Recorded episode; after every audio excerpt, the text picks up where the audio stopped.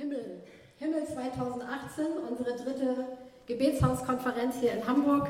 Als noch sehr junges Gebetshaus, das noch am Lernen ist und dabei ist, sich aufzubauen. Und äh, ich will zu Beginn auch noch mal sagen, verstärken, was Julia eben schon gesagt hat. Wenn euch irgendetwas an diesem Tag hier heute gefällt, sei es nur fünf Minuten oder so oder eine Stunde oder vielleicht auch vieles davon, dann fühlt euch herzlichst eingeladen, in unserem Gebetshaus, unseren Räumlichkeiten im Vandalenweg vorbeizukommen. Dort haben wir das an jedem, fast jedem Tag der Woche mittlerweile, bald hoffentlich an jedem Tag und ähm, können die Zeit einfach nehmen und genießen in Gottes Gegenwart. Und das hat immer etwas ganz Besonderes. Und es ist nicht beschränkt auf so, eine, auf so einen Konferenztag wie heute. Herr, lehre uns beten. Das ist ja unser Thema heute oder die große Überschrift über diesen Tag. Und es war eine Aussage, eine Bitte, die die Jünger an Jesus gerichtet haben. Da schwingt ja eine gewisse Ratlosigkeit mit und vielleicht geht uns das manchmal auch so. Gerade wenn wir Christen sind, die vielleicht schon viele Jahre lang beten, viele Jahre lang Christen sind und schon viel gebetet haben, gibt es doch so Momente, vielleicht kennt ihr das auch, wo man sich fragt, was ist eigentlich Gebet? Was mache ich hier eigentlich? Kann ich das eigentlich? Und da kommt dieser Wunsch auf, oder da können wir diesen Wunsch gut nachvollziehen, den die Jünger hatten, als sie sagten, Herr, lehre uns beten. Erklär uns mal, was das wirklich bedeutet und wie das richtig geht.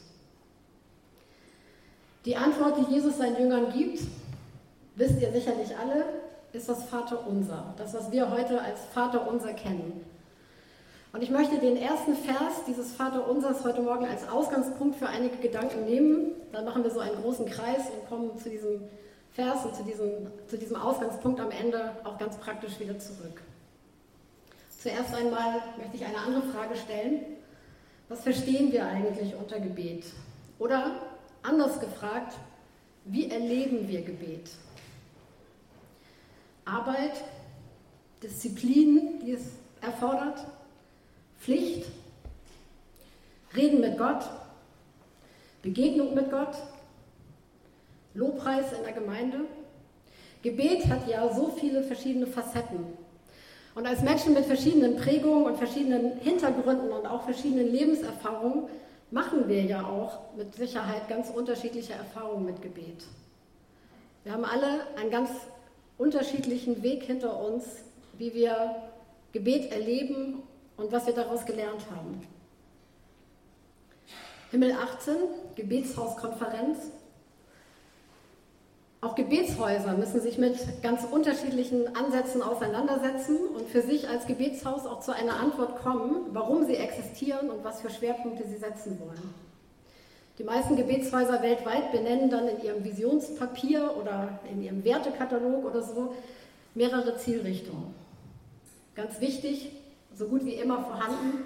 Fürbitte für die Stadt, für die Nation, vielleicht für bestimmte Schwerpunkte. Also Gebet als Dienst, ein ganz wertvoller Dienst.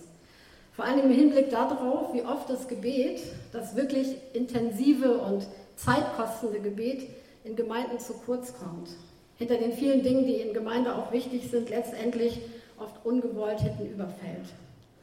Gemeinden müssen ganz viele Dinge im Blick haben. Also das ist überhaupt kein Vorwurf, den jetzt Gebetshäuser Gemeinden machen würden oder so.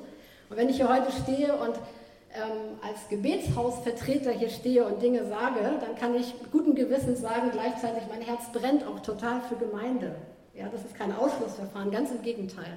Das sind zwei Dinge, die nebeneinander stehen und die zu einer wunderbaren Ergänzung werden können. Aber es ist einfach etwas Realistisches. In der Gemeinde müssen wir an so viele verschiedene Dinge denken. Wir müssen für so viele verschiedene Dinge Zeit haben. Wir müssen uns um so viele Dinge kümmern, dass für Gebet oft nicht so viel Zeit übrig bleibt. Das ist auch wieder keine Entschuldigung. Ich wollte jetzt nicht einen allgemeinen Freispruch für Gemeinden, die nicht beten, geben heute Morgen, ganz sicher nicht. Aber wir müssen es auch realistisch betrachten, dass das gar nicht so einfach ist, diesen Spagat zu schaffen. Und gerade deswegen sind Gebetshäuser wirklich ein Segen.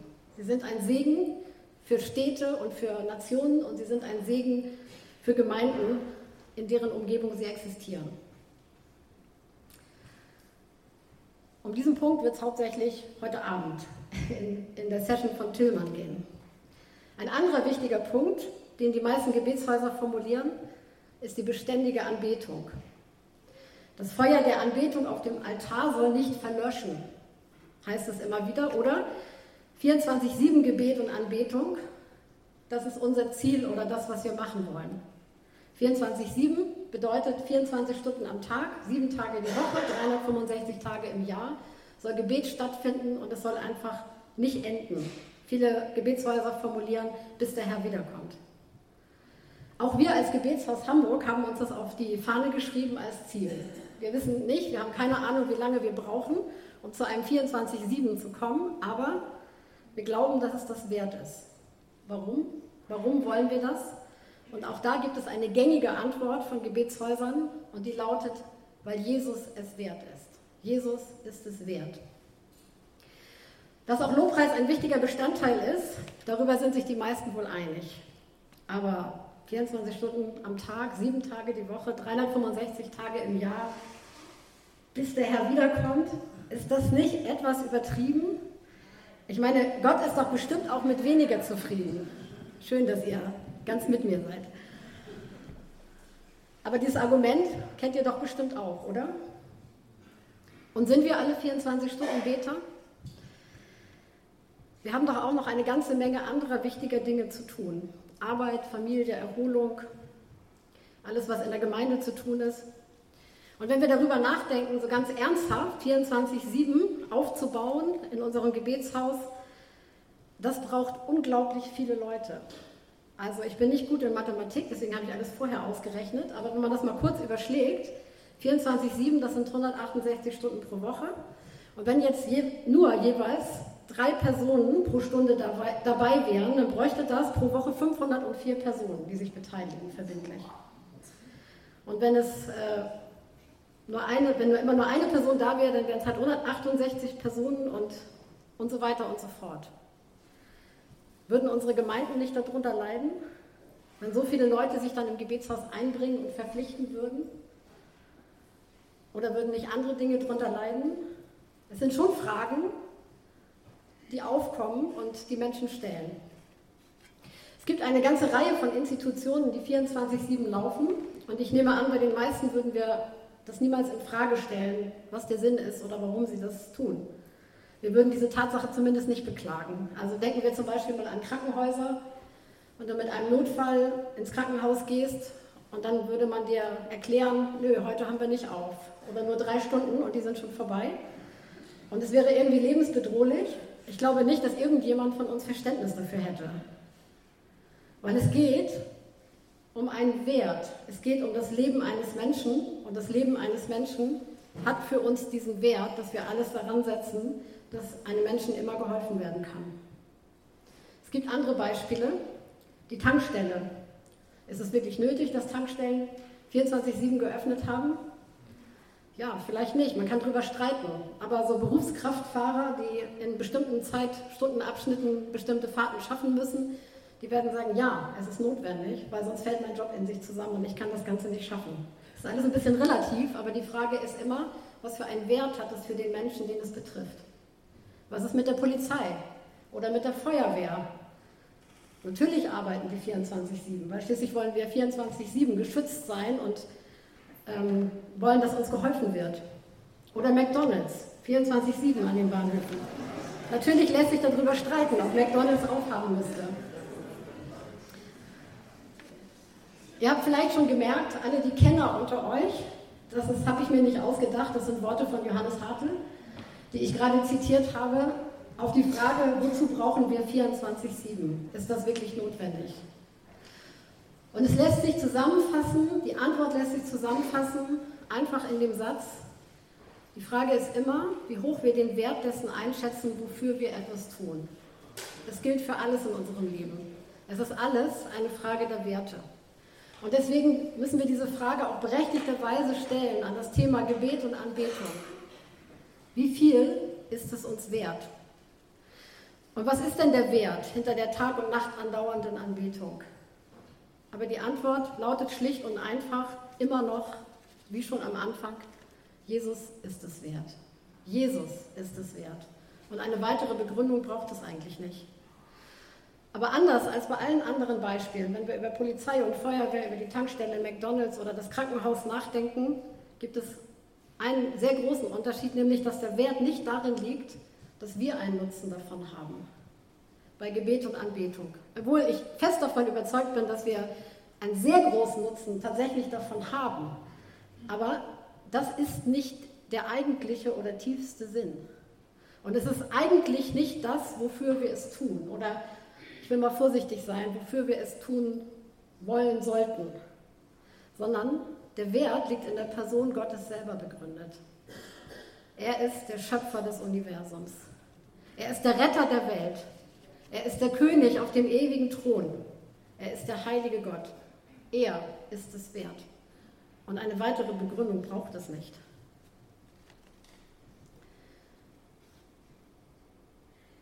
Ich möchte die Frage heute Morgen ganz bewusst aber mal umdrehen. Also ich habe die Frage gestellt, warum 24-7? Was ist der Wert? Was ist der Nutzen davon? Ich will es mal andersrum formulieren, ein bisschen provokativ und sagen, das sind ja alles Aussagen, die jetzt Menschen formuliert haben. Aber was will denn Gott? Was sagt denn Gott selbst dazu? Was will denn Gott eigentlich? Was ist denn eigentlich Gottes Vorstellung? In seinem letzten langen Gebet von Jesus, das aufgeschrieben ist in der Bibel, in Johannes 17, dem sogenannten hohen priesterlichen Gebet, betet Jesus für seine Jünger und für die Jünger der Jünger und die Jünger der Jünger der Jünger, also für seine Nachfolger bis heute. Und ich möchte zwei Verse vorlesen. Das sind die Verse ganz am Ende, Vers 24 und 26. Vater, ich will, dass die, die du mir gegeben hast, dort sind, wo ich bin. Sie sollen bei mir sein, damit sie meine Herrlichkeit sehen. Die Herrlichkeit, die du mir gabst, weil du mich schon vor der Erschaffung der Welt geliebt hast. Ich habe ihnen deinen Namen offenbart und werde es auch weiterhin tun, damit die Liebe, mit der du mich geliebt hast, auch in ihnen ist, ja, damit ich selbst in ihnen bin.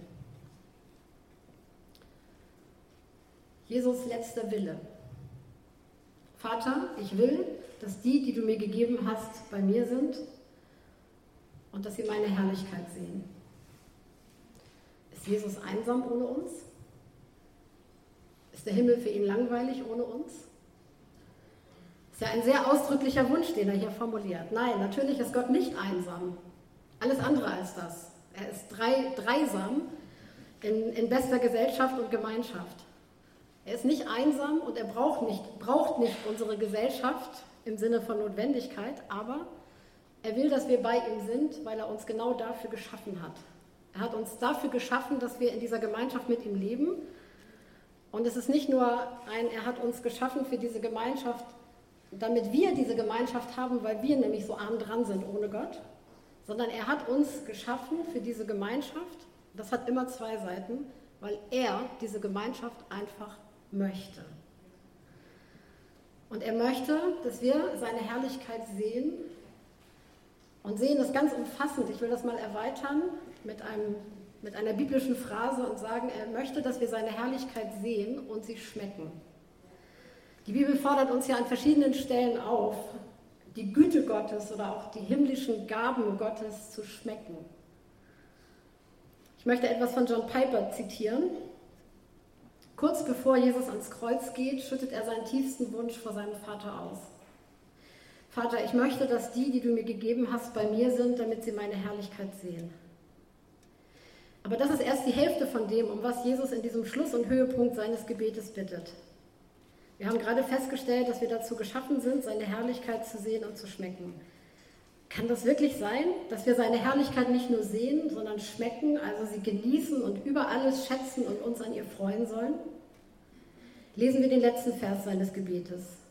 Ich habe ihnen deinen Namen offenbart und werde ihn auch weiterhin offenbaren. Das tue ich, damit deine Liebe zu mir in ihnen bleibt und ich in ihnen. Damit endet das Gebet von Jesus. Was ist also sein letztes Ziel für uns? Nicht nur, dass wir seine Herrlichkeit sehen, sondern dass wir ihn mit der gleichen Liebe lieben, mit der der Vater ihn liebt. Damit deine Liebe zu mir in ihnen bleibt. Die große Sehnsucht von Jesus und sein Ziel sind, dass wir seine Herrlichkeit sehen, Und dass wir zweitens ihn mit der gleichen Liebe lieben können, die der Vater für den Sohn hat. Was für ein hoher Anspruch. Und nicht zuletzt deshalb setzt Jesus auch den Lobpreis an die erste Stelle. Wenn wir das Vaterunser anschauen, dann finden wir schon so etwas wie Lobpreis und Anbetung ganz am Anfang. Warum? Weil unter all den verschiedenen Gebetsarten die Anbetung das Gebet ist, das unsere Liebe und unsere Beziehung zu Gott ganz direkt pflegt. Der große bekannte Kirchenvater Augustinus, eine ganz faszinierende Persönlichkeit, finde ich, er hat einmal gesagt, jeder ist so wie seine Liebe. Oder auf Neudeutsch ausgedrückt, ich bin das, was ich liebe. Jeder ist das, was er liebt. Diese Aussage ist keine eigenwillige Erfindung von Augustinus, es ist eher eine scharfsinnige Beobachtung der menschlichen Natur. Und es ist eine Aussage, die wir auch in der Bibel ganz oft finden. Das, was wir am meisten lieben in unserem Leben, das ist unser wirklicher Gott. Wir machen so viele Aussagen, also gerade, ich beziehe mich jetzt mal wirklich nur auf uns fromme Christen, nicht auf alle anderen Menschen da draußen. Was wir alles so über Gott sagen, über unsere Beziehung zu ihm und dass er unser Gott ist, was wir alles so leichtfertig mitsingen in unseren wunderschönen Liedern, die so viel Wahrheitsgehalt haben. Aber die Frage ist ja, was lieben wir wirklich am meisten? Wenn wir unser Leben genau anschauen, das ist eigentlich nicht schwer zu erkennen. Das, was wir lieben, ist unser wirklicher wahrer Gott, auch wenn es nicht der wahre Gott ist. Und wenn es nicht der wahre Gott ist, dann ist es ein Götze.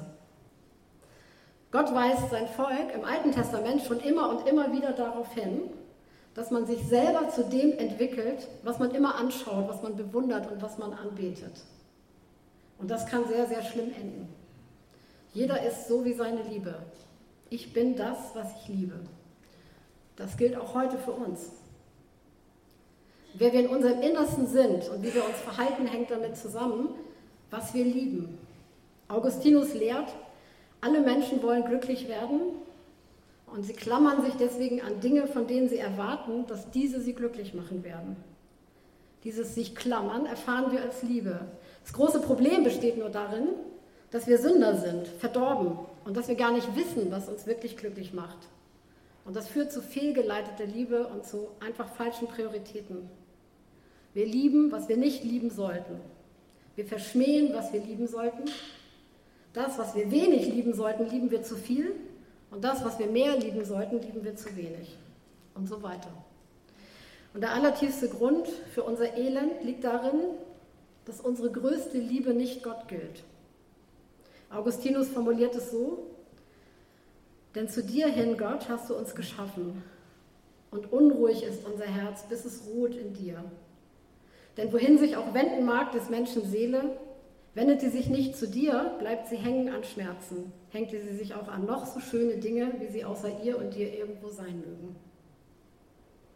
Vielleicht eine Erfahrung, die wir auch unterschreiben können. Was wir am meisten lieben, bestimmt unsere Identität. Wenn wir als Nachfolger Jesu uns also wirklich verändern wollen, dann ist die Frage, was ist der Gegenstand unserer Anbetung und muss sich vielleicht der Gegenstand oder die Person unserer Anbetung ändern. Wie kommen wir dahin? Nur dadurch, dass wir Gott an die erste Stelle setzen, dass wir ihn verehren und ihn anbeten. Wir müssen Gott über alles lieben und diese Liebe üben kann man nur oder am besten durch Anbetung und Lob, sagt Timothy Keller in seinem Buch Beten, was ich nur wärmstens empfehlen kann. Was will Jesus? Jesus will, dass wir seine Herrlichkeit sehen. Jesus will, dass seine Herrlichkeit uns ins Staunen und in Ehrfurcht versetzt, dass sie Bewunderung, Begeisterung, Lobeshymnen, tiefe Anbetung, Hingabe und tiefe Liebe in uns hervorruft. Dass sie Freude an Gott als Person in uns freisetzt. Nicht an dem, was er tut und an den Erhörungen und so weiter, sondern dass wir, dass wir die Person Gottes überhaupt sehen. Dass wir nicht nur mitsingen, all diese ganzen schönen Texte und Aussagen in Liedern, sondern dass wir wirklich sehen, wie schön Gott ist dass unsere Faszination von der Person Gott immer größer wird. Und ehrlich gesagt, so in Klammern gesagt, meistens sind wir ja, je länger wir Christen sind, umso abgeklärter in unserem Umgang mit Gott. Und darin, wie wir über ihn reden, aber in Wirklichkeit oft wirklich wenig mit ihm, sogar im Gebet. Vielleicht kennt ihr das auch. Das ist eine tiefe Aussage über mich selbst, aber vielleicht könnt ihr euch ein bisschen damit auch identifizieren.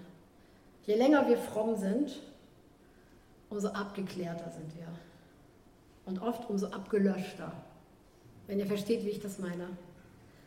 Aber das, was Jesus verdient, ist Liebe. Und das, was Jesus verdient, ist, dass wir ihn als Person sehen und von dieser Person geht eine solche Faszination aus.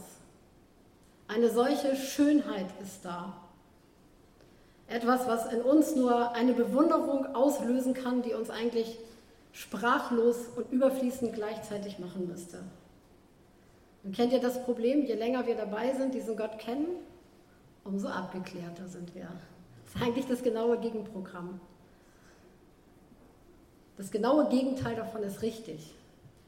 Und es ist etwas, wonach wir uns ausstrecken dürfen und wonach wir uns auch ausstrecken müssen. In Jesaja 6, in diesem Kapitel, wo Jesaja zum Propheten berufen wird, lesen wir, dass die Cherubim, die Engel, sich beständig mit ihrem ganzen Wesen um Gott drehen und ihn als heilig anbeten. Für mich persönlich ist das eins der faszinierendsten Kapitel in der Bibel überhaupt. Dieses Kapitel fasziniert mich unglaublich. Ähm, es ist so ein Blick in den Himmel hinein. Da sitzt Gott in seiner ganzen Macht und Herrlichkeit, in seiner ganzen Majestät auf dem Thron. Und diese Macht und diese Majestät ist so unglaublich groß. Es wird so bildlich ausgedrückt, dass das gar nicht mit menschlichen Maßstäben fassbar ist, wie groß Gott eigentlich ist. Und er ist umgeben von Engeln, es werden die Cherubim genannt. Übersetzt heißt das so viel wie die brennenden Wesen, die brennend sind für Gott. Und diese Engel umgeben ihn, sie bewegen sich um ihn herum, um seinen Thron herum und sie hören nicht auf, ihn anzubeten. Sie hören nicht auf, über seine Heiligkeit zu reden und seine Heiligkeit zu preisen.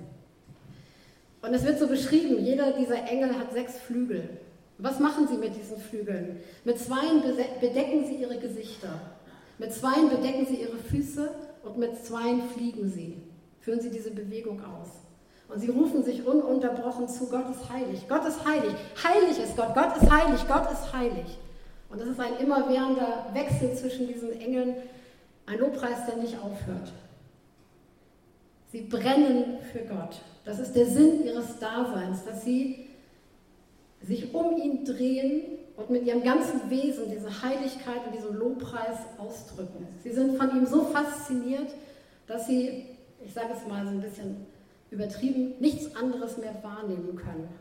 Sie sehen nur diese Person, Gott, auf dem Thron in seiner Heiligkeit und sie sind davon so gefangen im positiven Sinne, so fasziniert, dass sie nichts anderes mehr tun können und wollen, als diese Heiligkeit und diese Herrlichkeit einfach auszudrücken, die sie sehen.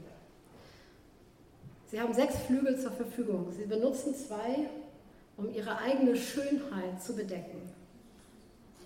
Und sie drücken damit aus, dass ihre eigene Schönheit und alles das, was sie können und was sie tun und was sie sind, doch nichts ist im Vergleich zu dieser Person auf dem Thron, die es wert ist, angebetet zu werden. Sie nehmen sich selber völlig zurück. Sie bedecken ihre Füße, Genau das Gleiche. All das, was sie tun können, alles das, was sie in Bewegung bringen können selber, was sie auch für Gott tun können, an frommen Diensten, es wird verdeckt. Denn entscheidend ist nur die Person, die dort in der Mitte auf dem Thron sitzt. Und die anderen Flügel benutzen sie, um sich um Gott zu drehen. Es gibt so ein ganz altes Bild, ich liebe das, von Reinhard Bonke.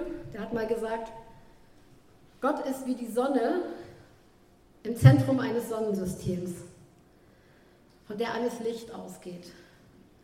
Und wir sind die kleinen Monde, deren Aufgabe es ist, sich um ihre Sonne herumzudrehen und das Licht dieser Sonne wiederzuspiegeln. Wir sind ja alle gut gebildet, wir wissen, dass Monde in einem Sonnensystem normalerweise kein eigenes Licht ausstrahlen, sondern alles Licht, was von ihnen ausgeht, ist einfach die Reflexion des Lichtes von der Sonne, um die sie sich drehen. Wir sind Gottes kleine Monde. Aber wie sieht unsere Realität aus? Wenn wir in den Gottesdienst kommen oder uns auch zu Hause hinsetzen, um zu beten, dann versuchen wir uns ganz auf Gott auszurichten, im Allgemeinen. Wir geben uns wirklich Mühe. Wir versuchen unsere Gedanken und unsere Wünsche, unser Herz so auf Gott auszurichten und seinem Willen unterzuordnen. Es ist so, als wenn wir so kleine Monde sind, die sagen, okay, wo war unsere Sonne? Wir müssen uns mal neu justieren. Wo ist die? Ah, da bist du, Sonne. Jetzt drehe ich dir auch ganz bewusst mein Gesicht zu und ich stelle mich so in dein Licht, damit ich dich widerspiegeln kann. Aber das Problem ist, dass in unserem Alltag sich das Leben um so viele andere Dinge dreht. Und dann ist es nicht, nicht so einfach damit getan, dass, dass wir uns dann so in einzelnen Situationen und Momenten bewusst vornehmen, wir drehen uns hin zu unserer Sonne. Das ist natürlich gut, das zu tun, aber das bringt uns noch nicht auf die richtige Umlaufbahn. Und wenn ich so mein eigenes Leben betrachte und auch das Leben vieler meiner Mitchristen, meiner lieben Mitgeschwister, dann sehe ich ganz viele Monde, die irgendwo rumschießen in ihrem Sonnensystem, wo man nicht so richtig erkennen kann, dass das so eine geregelte Umlaufbahn ist ähm, und die unterschiedlich weit weg von ihrer Sonne sind. Und häufiger weiter weg von der Sonne, als ihnen selber lieb ist. Die immer wieder versuchen, sich da so hinzudrehen und da wieder näher ranzukommen, aber die nicht wirklich so immer auf dieser Umlaufbahn sind, immer ganz nah dran an ihrer Sonne und ganz beständig in dem Licht dieser Sonne. Und ich glaube, ich bin tief überzeugt davon, genau deswegen ist Lobpreis und Anbetung so wichtig. Genau deswegen hat auch ein 24-7-Konzept einen ganz eigenen Wert. Oder Gebetshäuser, in denen einfach nichts anderes wichtig ist oder so wichtig ist wie Gebet. In denen die bewusste einseitige Ausrichtung auf Gott durch Lobpreis und Anbetung einfach einen besonderen Stellenwert hat. Ein Gebetshaus ist ein Ort, an dem man lernen kann, Gott zu suchen und an dem man auch lernen und erfahren kann, ihm zu begegnen. Ein Ort, wo man sich Zeit nehmen kann, sich ganz auf Gott auszurichten und man sein Gesicht nicht nur der Sonne zuwendet, sondern sich wirklich immer mehr umprägen lässt, um auf diese Umlaufbahn zu kommen, die einfach ganz eng um das Zentrum aller Dinge kreist. Einfach weil man Zeit hat, sich damit zu beschäftigen. Im Gebetshaus tun wir nichts anderes. Das ist die gute Nachricht. Wir haben dort wirklich Zeit, Gott zu suchen, Zeit, um seine Herrlichkeit zu sehen. Schon David war von dieser Erkenntnis überzeugt und er hat die Gegenwart Gottes so gesucht und immer wieder ausgedrückt, dass es so das Größte in seinem Leben ist. Psalm 27,4 sagt er, eins habe ich vom Herrn erbeten, das ist mein tiefster Wunsch. Alle Tage meines Lebens will ich im Haus des Herrn wohnen um die Freundlichkeit des Herrn zu sehen und über ihn nachzudenken, dort in seinem Heiligtum. Ich glaube, zu oft betrachten wir das Thema Gebet mit einem verengten Blickwinkel. Wir denken darüber nach, wie unser Gebet effektiv sein kann. Oder wir machen Seminare und versuchen herauszufinden, was die Bibel dazu sagt, wie wir richtig beten müssen richtig beten, so dass das effektiv ist, richtig beten, so dass wir Gott am Ende mit unseren Argumenten überzeugt haben, das zu tun, von dem wir überzeugt sind, dass es richtig ist und er es jetzt unbedingt tun muss. Zu oft geht es beim Gebet um, ich sage das mal so in Anführungszeichen, Erfolg, um sichtbare Auswirkungen, um Effektivität für uns oder, wenn wir ganz uneigennützig sind, für andere. Sind denn diese Dinge an sich falsch? Nein, natürlich nicht. Denn natürlich möchte Gott, dass wir für alle Dinge beten und natürlich möchte Gott sich zeigen als Erhörer des Gebets. Natürlich möchte Gott, dass wir unseren Glauben da rein investieren, die Dinge von ihm zu erwarten. Und nehmt es mir nicht übel, wenn ich jetzt kein richtiges Plädoyer für Fürbitte mache, weil das kommt heute Abend noch. Hat alles seine Zeit. Aber es ist manchmal einseitig, wie wir das Ganze angehen. Wenn es so ist, dass Gott die wichtigste Person ist in unserem Leben, die wichtigste Person im Universum, die wichtigste Person in unserem Dienst, die wichtigste Person in unserem Gebet, wenn das so ist, dass Gott der Grund ist, warum wir überhaupt existieren, wenn es so ist, dass Gott der Mittelpunkt des Universums ist, dann muss doch der tiefste Sinn von Gebet eigentlich der sein, dass alles Gebet, was wir sprechen, egal in welcher Form, ob nun Fürbitte, Anbetung oder was auch immer, dass es einfach für Gott geschieht. Nicht für unsere Erhörung, nicht für unsere Heilung, nicht für unsere irgendwas, für irgendeinen Effekt, den wir vom Gebet sehen möchten, was wir beten. Auch nicht dafür, dass wir uns irgendwie besser fühlen nach dem Lobpreis. Ich sage es nochmal, alle diese Dinge sind ja gut. Also, ich glaube, Gott freut sich total, wenn wir uns nach dem Lobpreis besser fühlen. Wenn wir in seinen Frieden und in seine Ruhe hineintauchen. Gott will doch unser Gebet erhören. Und er will, dass wir uns über diese Gebetserhörung freuen können und er will, dass wir motiviert sind, dann mehr zu beten. Aber die Frage ist, was ist der tiefste Sinn von Gebet? Und die daraus resultierende Frage, was ist unsere Motivation, warum wir beten? Und seien wir mal ganz ehrlich, will, fühlt euch bitte bloß nicht kritisiert von mir, ich rede immer ein bisschen offensiv, aber seien wir mal ganz ehrlich, wenn die Not groß ist, beten wir mehr, oder? Und das sagt alles, oder? Weil es braucht immer diesen Effekt. Wenn wir dann nicht mehr weiter wissen und je größer die Not und je größer der Druck ist, desto mehr beten wir. Und das ist ja auch richtig, dass wir das tun. Wir sollten niemals etwas anderes tun und in eine andere Richtung gehen. Das ist ja völlig richtig.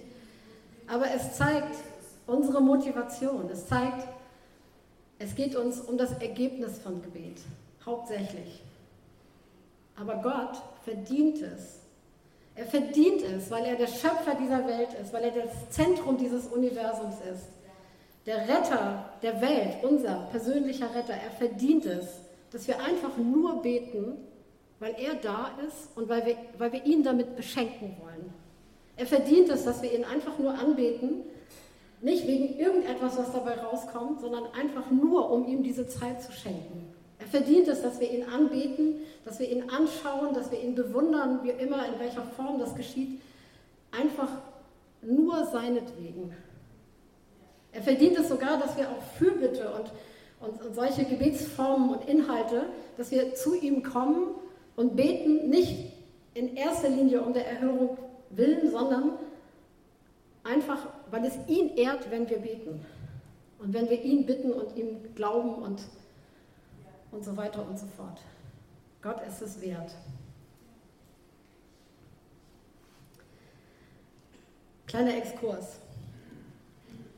Am Ende meiner Vorbereitung für diese Session ist mir immer wieder Maria in den Kopf geschossen, Maria und Martha. Das ist doch eine Geschichte, die ihr bestimmt auch kennt. Auch Lazarus will ich nicht unterschlagen. Es sind ja eigentlich drei im Bunde. Eine Geschichte, über die man viel sagen kann, die man vielseitig interpretieren kann, wo man vieles einfach daraus rauslesen kann. Die beiden ungleichen Schwestern und gleichzeitig die sich so gut ergänzt haben. Maria, sagt Jesus, hat das bessere Teil erwählt, als sie sich einfach nur zu seinen Füßen setzt.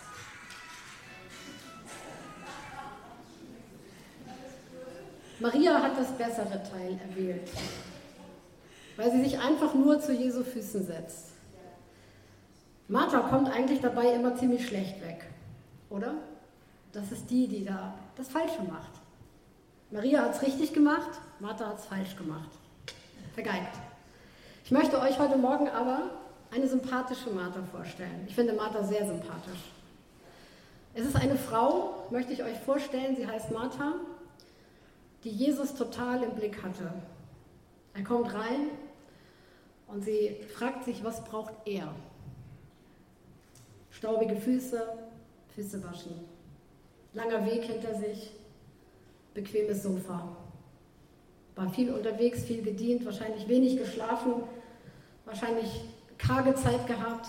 Oh, jetzt ein ordentliches Brathähnchen mit Kartoffelauflauf und allem dazu. Martha ist eine Frau, die, die Bedürfnisse von Jesus, und man muss ja immer im Blick haben, Jesus kam ja nicht allein, der hatte ja immer mindestens noch zwölf hungrige Männer mit sich, seine Jünger, und oft waren es noch viel mehr. Also wessen Haushalt würde das, wer von uns würde das in seinem Haushalt so mal eben so gebacken kriegen, wenn so ein unerwarteter Besuch kommt? 13 ausgehungerte Männer, Klammer zu. Also Martha ist für mich ein Ausbund von Gastfreundschaft mit hoher Flexibilität. Keine Ahnung, wo sie diese Brathähnchen hergezaubert hat, so, so kurzfristig und so vorangekündigt. Ich finde Martha extrem sympathisch. Und was sie macht, ist doch nicht falsch. Alles andere als das. Und ich bin zutiefst überzeugt davon, dass Martha Jesus auch geliebt hat. Und das war ihre Art und Weise, auch diese Liebe auszudrücken. Und auch das ist ja nicht falsch. Martha hatte eben eine andere Sprache der Liebe. Hey Jesus, das Buch Fünf Sprachen der Liebe, das gab es wohl damals noch nicht bei dir. Sonst hättest du vielleicht Martha auch besser verstanden. Kann man Martha wirklich nachsagen, sie hätte Jesus nicht geliebt? Nur weil sie eine andere Art hatte, das auszudrücken? Ich glaube nicht. Und ich bin sicher, dass auch Jesus Marthas Dienst nicht gering geschätzt hat. So oft, wie er dort im Haus seiner Freunde eingekehrt ist. Das lässt doch tief blicken. Er hat immer, nämlich genau Marthas Gastfreundschaft in Anspruch genommen. Der Punkt ist ein anderer. Martha ist auch gut, Martha ist nicht schlecht, aber Maria hat den Vorzug. Marthas Dienst ergänzt wunderbar, aber dieser Dienst von Martha erhält seinen Wert erst dadurch oder erst dann bekommt er Wert, dass es dort in der Mitte dieser Begegnung eine Maria gibt. Eine Person, die sich zu den Füßen Jesu setzt, einfach weil sie nur diese Person wahrnimmt. Weil sie sieht und erfasst, wer diese Person ist und dass diese Person so faszinierend ist, dass es das wert ist, sich hinzusetzen und alles andere darüber zu vergessen. Sie ist fasziniert, sie nimmt Jesus bewundernd wahr, fragend wahr, sie nimmt ihn liebend wahr, sie nimmt die Schönheit und die Faszination dieser Person wahr. Und darüber vergisst sie alles andere, sogar ihren Dienst. Und ich glaube, das ist das, was wir auch brauchen. Persönlich, in unseren Gemeinden, im Gebetshaus. Wir brauchen auch Martha. Das ist absolut keine Ausladung. Unser Gebet für die Stadt, für unser Land, für Gemeinden, für verfolgte Christen und so weiter. Gebet als Dienst ist ein wichtiger und von Jesus geschätzter Dienst. Und vielleicht könnte man ihn als Martha-Dienst bezeichnen. Ja, das sind Beter, die setzen sich ein. Die lassen sich das Schweiß und Zeit und Mühe und Arbeit kosten, Stunde um Stunde für bestimmte Dinge zu beten, die einfach im Argen liegen und die Gebet brauchen. Aber auch dieser Dienst, auch ein Gebetsdienst selbst im Gebetshaus, er erhält seinen besonderen Wert, wenn in der Mitte dieses Dienstes die Maria sitzt. Wenn in der Mitte unseres Gebetes diese faszinierte, dieses nur auf die Person Jesu, nur auf die faszinierende Person Gottes ausgerichtete Begegnung zu finden ist. Wenn die tiefe, persönliche und immer wieder neue Begegnung mit Gott, wenn die frische und sich vertiefende Faszination von der Person Gottes und von seiner Schönheit und seiner Majestät seinen Sitz in der Mitte unseres Lebens bekommt. Don Potter hat ein Buch geschrieben, ein, das ist schon viele Jahre alt, das heißt Facing the Wall. Vielleicht kennen einige von euch das Buch.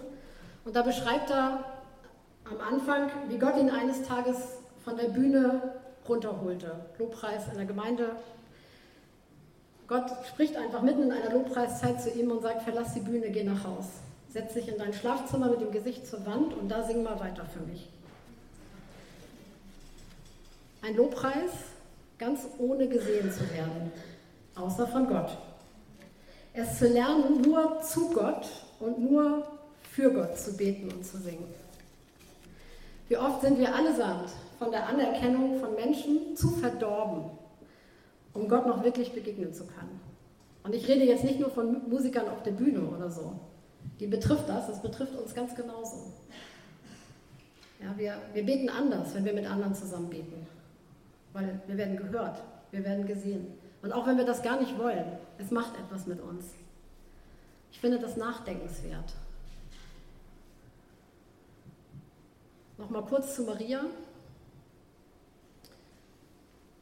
Maria hat sich an dem Tag zu den Füßen Jesu hingesetzt.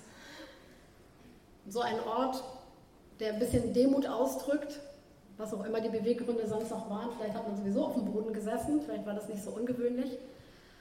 Sie hat sich da hingesetzt und sie hat zu ihm hochgeschaut und sie hat einfach ihm gelauscht. Und sie hat ihn angeschaut. Was hat sie gesehen? Hat einen Menschen gesehen, der als Mensch vielleicht nicht übermäßig faszinierend war, wissen wir nicht, aber es ging etwas von ihm aus, das ganz und gar faszinierend war und ganz und gar ungewöhnlich war. Was hat sie gesehen? Wie viel hat sie gesehen? Das wissen wir nicht. Das können wir auch nicht rausfinden. Aber es lohnt, diesen Gedanken mal weiterzudenken. Mich hat das in den letzten Monaten sehr stark beschäftigt, durch viele Situationen hindurch. Immer wieder habe ich Maria da so vor meinem inneren Auge sitzen sehen und habe mich gefragt, wie weit ihre inneren Augen wohl geöffnet waren, was es war, was diese Faszination so ausgelöst hat, was sie sehen konnte. Ich bin leider nicht so kreativ, also ich kann nicht, ich kann nicht malen zum Beispiel. Wenn ich was male, dann kann ich hinterher selber nicht mehr sehen, was das sein sollte. Also macht das nicht so viel Sinn. Aber wenn ich malen könnte, habe ich manches Mal gedacht, ich glaube, ich würde ein ganz hohes Altarbild erschaffen. Gibt es jetzt also nur in meiner Vorstellung, weil ich ja nicht malen kann. Weil ich glaube, wenn wir diesen Blick mal heben und unsere, unsere inneren Augen öffnen und die Perspektive von Maria einnehmen, dass es unendlich viel zu sehen gibt, was wir gar nicht so auf einmal ausschöpfen können. Da sitzt sie, da ganz unten auf dem Boden und sie schaut hoch zu dieser Person, die sie als Mensch vor sich sitzen sieht, Jesus, mit all seinen menschlichen Schwächen. Aber sie erkennt den Messias in ihm. Sie erkennt einen liebenden Gott, die Liebe selbst. Sie erkennt, das ist der Herrscher der Welt. Nehmen wir mal das Bild von Jesaja 6 dazu. Gott sitzt auf seinem Thron. Maria setzt sich zu den Füßen Gottes nieder, da wo Gott sitzt. Sie sitzt unmittelbar vor seinem Thron. Vielleicht weiß sie das gar nicht. Damals. Vielleicht konnte sie das gar nicht sehen. Wahrscheinlich konnte sie das in dieser Tiefe gar nicht erfassen. Aber in dem Moment, wo sie sich zu den Füßen Jesu hingesetzt hat, hat sie sich vor dem Thron des allmächtigen Gottes hingesetzt. Und wenn wir hineinschauen in dieses Bild, was Jesaja 6 uns öffnet, dann sehen wir, da sitzt Gott auf seinem Thron und er ist die unbestrittene Majestät in diesem Universum. Er ist die Herrschaft dieser Welt. Nichts und niemand kann dazwischenkommen. Gott regiert. Gott ist Majestät. Gott hat alles unter Kontrolle. Unsere kleinen, hampeligen Anliegen genauso wie die großen Probleme dieser Welt. Zu jeder Zeit hatte Gott immer alles unter Kontrolle und auch heute hat Gott alles unter Kontrolle. Ob wir das sehen oder nicht, es ist so. Gott regiert. Und Maria schaut auf Jesus. Wir wissen nicht, was sie sieht, aber es ist Gott auf seinem Thron, der vor ihr sitzt. Und dieser Gott ist umgeben von Engeln, die ihre Lebensbestimmung, Erfüllung, ihren Sinn darin finden, nicht mehr aufzuhören, Gott anzubeten und seine Heiligkeit zu preisen und zu ehren. Seine Schönheit zu bewundern und sie, sie herauszuposaunen, sie zu verkündigen. Und sie rufen, heilig, heilig, heilig ist der allmächtige Gott. Und die Erde ist erfüllt von seiner Herrlichkeit. Der Blick der Engel wendet sich gar nicht von Gott ab. Aber die Auswirkungen dessen, dass Gott auf diesem Thron sitzt und die Herrschaft innehat, die sehen sie, die ist mit in ihrem Gesichtsfeld drin und sie können nicht anders, als es herauszurufen. Die Erde, die Welt ist erfüllt von der Herrlichkeit Gottes. Ja, ganz oft sehen wir das nicht, zugegeben. Wenn wir Nachrichten gucken, dann vergeht uns alles, dann können wir uns fragen, wo bitte sehen wir, dass diese Welt von der Herrlichkeit Gottes erfüllt ist. Aber die Tatsache, dass wir etwas nicht sehen, weil unsere inneren Augen da nicht weit genug geöffnet sind, ändert nichts daran, dass es eine Tatsache ist, dass Gott regiert, zu jeder Zeit regiert hat und dass seine Herrlichkeit diese Welt erfüllt. Maria war fasziniert. Sie liebte Jesus. Sie setzte sich einfach zu seinen Füßen hin. Das mag sich nicht so spektakulär für sie selber angefühlt haben und wir wissen nicht, wie viel von der ganzen Dimension sie wahrgenommen hat. Aber ich bin zutiefst überzeugt, wenn wir uns hinsetzen zu den Füßen Jesu im übertragenen Sinne, wenn wir uns diese Zeit nehmen zu sagen, Jesus, ich komme und ich setze mich hier einfach hin, weil ich einfach nur bei dir sein will, weil du es wert bist. Egal, ob ich viel zu sagen habe oder nicht, ob ich mich gut fühle oder nicht, ob ich beladen und versündigt hier ankomme, das sind ja alles nicht die Probleme für Jesus, weil das alles für ihn lösbar ist. Ich komme, weil du es wert bist. Und ich setze mich zu deinen Füßen. Wann immer wir das tun, setzen wir uns gleichzeitig, ob wir das sehen oder nicht, vor den Thron des allmächtigen und regierenden Gottes. Wir sitzen zu Füßen des Zentrums des Universums. Wir sitzen direkt zu Füßen des Machtzentrums des Universums. Vielleicht habt ihr euch auch schon öfter mal gewünscht, ihr könntet mal eben Frau Merkel anrufen oder irgendeinen anderen Präsidenten, ich lasse mal lieber alle Namen weg, also irgendeinen, den ihr gut findet oder der Macht hat, um zu sagen, so jetzt tu mal was. Weil du kannst es, du hast die Macht. Und sie meistens auch nicht, aber ihr wisst schon, was ich meine. Wenn wir uns zu, Füßen, zu den Füßen Jesu hinsetzen, dann kommen wir zu der Person, die alle Macht hat in dieser Welt. Und nicht nur so unkonkret, unspezifisch und ganz allgemein, sondern es ist die Person, die alle Macht hat in Bezug auf alle Probleme, die auch unser eigenes Leben und unser Umfeld betreffen. Wir sind direkt hineingepurzelt in das Regierungszimmer dieser Welt. Und wenn ich malen könnte und ich könnte ein Altarbild erschaffen, dann würde ich eins malen, was ganz lang und hoch ist. Und nur oben würde es breit werden, wie auch immer man das realisieren könnte. Ganz unten würde Maria sitzen. Und dann würde da Jesus sitzen, auf seinem Stuhl. Und aus diesem Stuhl würde in einer zweiten Dimension der große Thron Gottes werden. Und die, die, die Schlappe von seinem Gewand, die, die, der Saum seines Gewandes, alleine, der wäre so riesig, dass er ja nicht mal, also nicht mal eine Ecke davon würde in, in den Tempel oder in irgendein großes Gebäude passen. Also das Bild wäre ziemlich groß. Und dann wäre Gott umgeben von Engeln, die ihn anbeten. Er wäre umgeben von einer beständigen Anbetung. Und dann würde sich da oben das Bild verbreitern, aber da oben erst, nicht hier unten, wo wir sitzen. Dieser Blick, dass Gottes Herrlichkeit bereits die ganze Welt umspannt, die ganze Welt erfüllt. Dass Gott einfach alles unter Kontrolle hat, alles sieht. Bis hinein in den letzten Gedanken unseres Herzens, da ganz unten.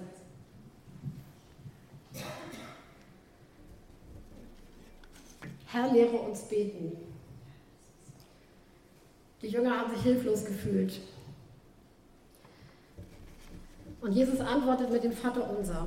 Und oft wird das Vater unser ja als so eine Art Mustergebet bezeichnet und das ist es auch. Aber nicht ein Muster von vielen, sondern das Muster. Jesus hat nicht geantwortet und gesagt, ja, also pass mal auf.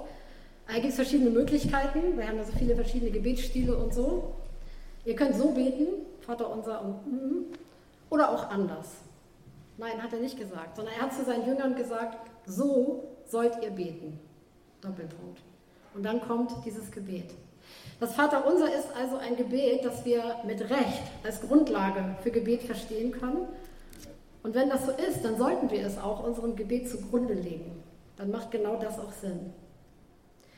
Das Vaterunser ist so etwas wie die Zusammenfassung aller anderen Gebete.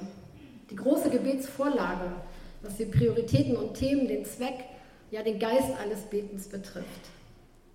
Und so gilt, mag der Beter auch noch so verschiedene Worte brauchen, so soll er doch im Sinn keine Abweichung eintreten lassen, sagt Augustinus. Die Gefahr für uns liegt sicherlich darin, dass wir das so gewohnt sind, dieses Vaterunser zu beten oder zu hören, dass wir oft gar nicht mehr hören, was wir da eigentlich sagen. Das ist ja oft mit so auswendig gelernten Sachen das Problem. Wir wollen gerne das beladen mit dem Inhalt und auch mit unserem Herzen, aber so einfach ist es gar nicht. Ja? Man betet es mit und es ist einfach zu gewohnt. Und die Frage ist, was kann man tun, um gegen diese, diese Gewöhnung auch anzugehen? Und da habe ich einen guten Tipp, den habe ich bei Luther gefunden. Martin Luther hat gesagt, was deinem Herzen hilft, meditiere Gottes Wort. Meditiere dieses Wort. Entscheide dich ganz neu, das meint jeden Morgen und jeden Abend ganz neu, sein Wort als seine Stimme an dich, als seine Ansprache an dich zu verstehen, auf die du hören willst. Ich muss in Klammern dazu sagen, wenn ich eine Bibelmeditation machen möchte, dann setzt es eigentlich voraus, dass ich den Inhalt dieses Textes schon verstanden habe. Eine Bibelmeditation ist nicht dazu da, dass ich erst versuche zu verstehen, was überhaupt gemeint ist. Das kann mich dann unter Umständen auch in große Missverständnisse bringen. Und wenn ich mit einem Text gar nicht klarkomme, macht es Sinn, den erstmal ein bisschen zu studieren. Klammer zu. Biblische Meditation, auch im Sinne von dem, was Martin Luther geschrieben hat, bedeutet, ich nehme die Wahrheit Gottes in mein Herz auf, bis sie dort ein Feuer entfacht, zu einem göttlichen Schmelzofen wird, der die Art, wie ich mit Gott, mit mir selber und mit der Welt umgehe, umschmiedet und verändert. Wie geht das? Ganz praktisch. Ich betrachte dieses Wort, ich lese es, ich richte meine Gedanken auf die Wahrheit von Gottes Wort aus und ich beuge mein Herz darunter. Meditieren heißt im praktischen Vollzug eine Wahrheit zu durchdenken, sie dann zu durchdenken und sie dann zu durchdenken. Und sie immer und immer und immer wieder zu durchdenken und dann sich zu fragen, was meint das, was will das von mir? Was bedeutet das für mich ganz konkret? Welche Bereiche von meinem Leben betrifft das? Und dann diese Wahrheit zu durchspüren. So lange, bis sie mir groß wird, mich innerlich satt macht, mich anrührt, mich verändert, was immer nötig ist, sodass ich die Realität Gottes tief im Herzen wahrnehme. Eine letzte Feststellung. Das Vaterunser ist ein Gebet, das unser ganzes Leben in den Blick nimmt, ganz umfassend, aber sich dennoch so überhaupt gar nicht um uns selber dreht. Und damit unterscheidet es sich von so vielen Gebeten oder so, so, ja, so vielen Gebeten, die wir sonst sprechen. Und das gilt einfach etwas Grundsätzliches zu verstehen. Solange wir uns im Leben um alles andere außer um Gott drehen, wird dieses Gebet uns immer wieder an unsere Grenzen bringen, wenn wir es ernsthaft beten. Wenn wir die Bitten in diesem Gebet mit unseren menschlichen und eigennutzigen Motiven füllen, dann werden wir oft an den Punkt kommen, dass wir uns fragen müssen oder fragen werden, warum erhört Gott meine Gebete nicht? Und dann ist dieser, diese Bitte um Gottes Willen, dein Wille geschehe, nicht meiner, dein Wille geschehe, dann wird diese Bitte zu einem Kampf, den wir gar nicht gewinnen können. Wenn wir aber uns mit unserem ganzen Sein, mit unserer ganzen Identität, mit unserem ganzen Wesen, mit allem, was unser Leben ausmacht, auf den Weg machen, um Gottes Herrlichkeit zu sehen und zu schmecken, das wirklich zu suchen, uns an ihm, an seinem Wesen, an seinem Handeln zu freuen, mit allem, was wir sind, uns immer mehr um Gott zu drehen, dann wird das Gebet zu einem Teil unseres eigenen Herzens. Dann wird der Wille Gottes, was Gott will, zu dem, was wir wollen. Und dann wird dieses Gebet uns total verändern. Alles steht und fällt einfach mit der Frage, ob wir Gott mit den Augen von Maria oder mit den Augen von Martha ansehen. Jesus will, dass wir seine Herrlichkeit sehen. Jesus will, dass wir ihn sehen.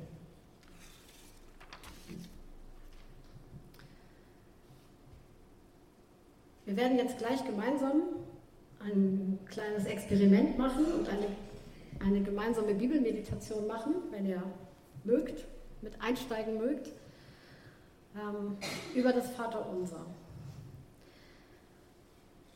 Unser Vater im Himmel. Jesus beginnt dieses Gebet mit einer Anrede. Er sagt, unser Vater im Himmel. Jesus beginnt mit einer Ansprache, die ausdrückt, dass wir hier eine bestimmte Beziehung vor uns haben. Wir kommen zu Gott als Kinder. Gott steht da, stellt sich vor und bietet sich an als unser Vater. Wenn Jesus uns erlöst hat, dann hat er uns zu Kindern Gottes gemacht, dann stehen wir in dieser Beziehung, dann ist Gott unser Vater. dann heißt das, Gott schaut uns mit Gnade an. Er sieht uns kommen, wenn wir kommen, um zu beten, um ihm zu begegnen. Und er freut sich, weil er seine Kinder vor sich sieht. Wir können in diesem Vertrauen zu ihm kommen, dass er unser Vater ist und dass er ein guter Vater ist. Aber die Anrede heißt auch nicht mein Vater. Das muss auch ich zugeben. Ich kann da manchmal sehr individualistisch sein beim Beten, sondern es heißt unser Vater. Es ist ein Gebet, das eigentlich ein Gemeinschaftsgebet ist.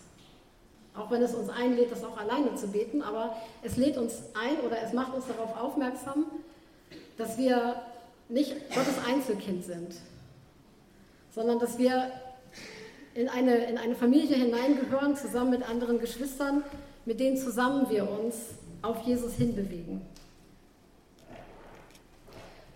Geheiligt werde dein Name. Auch Jesus beginnt mit Lobpreis. Er beginnt mit Ehrfurcht vor Gottes Namen. Gott ist heilig, ist schon heilig, wir müssen ihn nicht erst heilig machen. Sein Name ist für uns heilig, aber das soll auch unseren Lebensalltag durchziehen und nicht nur diesen Moment des Gebets. Dein Reich komme. Gottes Reich ist schon angebrochen. Er soll seine Königsherrschaft über alle Bereiche auch unseres persönlichen Lebens ausdehnen. Seine Königsherrschaft soll herrschen über unsere Gefühle. Sie soll herrschen über unsere Wünsche, über unsere Gedanken und alle unsere Loyalitäten. Gott soll so vollständig über uns herrschen, dass wir ihm von ganzem Herzen und mit Freude gehorchen wollen, sodass wir lieben, was er liebt. Aber Gottes Reich soll auch im Leben anderer Menschen und in aller Welt anbrechen. Es soll auch unsere Gesellschaft durchziehen und schließlich mit dem Wiederkommen Jesu vollendet werden.